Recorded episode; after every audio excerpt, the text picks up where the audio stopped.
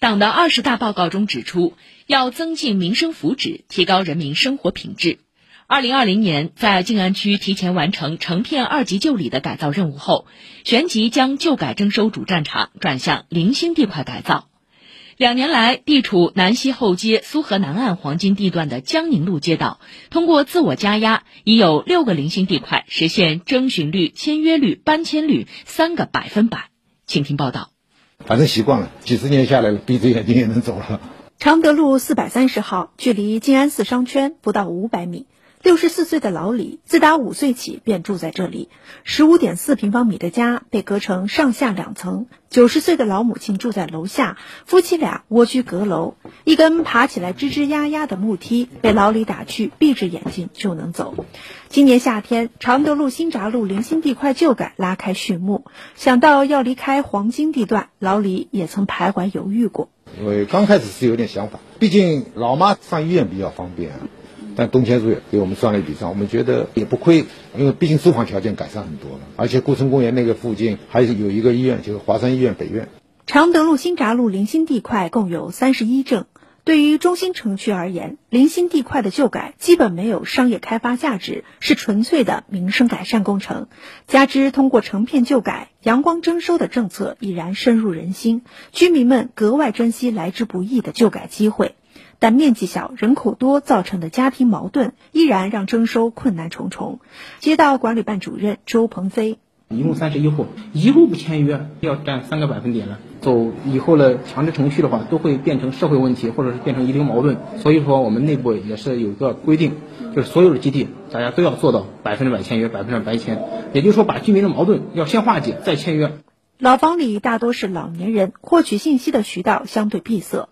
常德路四百三十号门头的一家文玩店，成为了政策解答、化解矛盾的一个窗口。六十七岁的福星城开店二十余年，人大代表、政协委员、街道干部来这里，都会在门口搬把凳子和居民聊聊天，像茶馆店一样的。邻居本来就几十年关系都挺好的，一开始他们跟中间子也不想接触，几次通知开会也不去。好多邻居都到我这来打听问问，我们也是根据街道啊、办事员来跟我们解释，我把这种意见再带给他们，他们也是接受的。被居民当作自家人的，还有一批居民区老书记，张永义、徐杰是老书记工作室的老娘舅，在江宁社区有近三十年的工作经验，在四五个居委会都工作过，啊，我举个例子，里面一个老王。为什么我们能够说服他？因为他是困难户，有什么困难找到居委会能够帮的，不含糊一定帮。所以他跟我们之间有一个信任度，一场一场谈。特别是在最后公关的时候，晚上都是到深夜十一二点，甚至两点钟都有过。将心比心，换位思考，街道通过一把钥匙开一把锁的工作方法，具体到一户一方案，通过旧改化解家庭矛盾，也能把历史遗留问题予以推动解决。有人投资失败，心灰意冷，通过旧改迎来新生活；有几十年不来往的表兄弟，通过旧改握手言和。周鹏飞举例：我们有一个居民家里边非常困难。然后他们想直接到动迁房里里边去居住，但动迁房都是毛坯房，正好这个地块在动迁，有很多拆掉了比较好的热水器、台盆，我们就提前做了个简单的装修。现在我们也积极在促进，帮他儿子看看是不是有合适的工作，有一个固定的收入。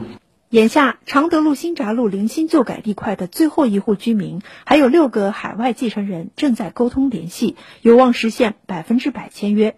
周鹏飞说。要靠为民靠民的孺子牛精神，坚持把工作做到最后一刻。我们还有三幅计划，然后呢，明年我们准备全部启动，也就是说用三年的时间，十幅零星旧改全部完成，就是设身处地的，大家将心比心，把每个居民都当成自己家人。以上由记者曹梦雅报道。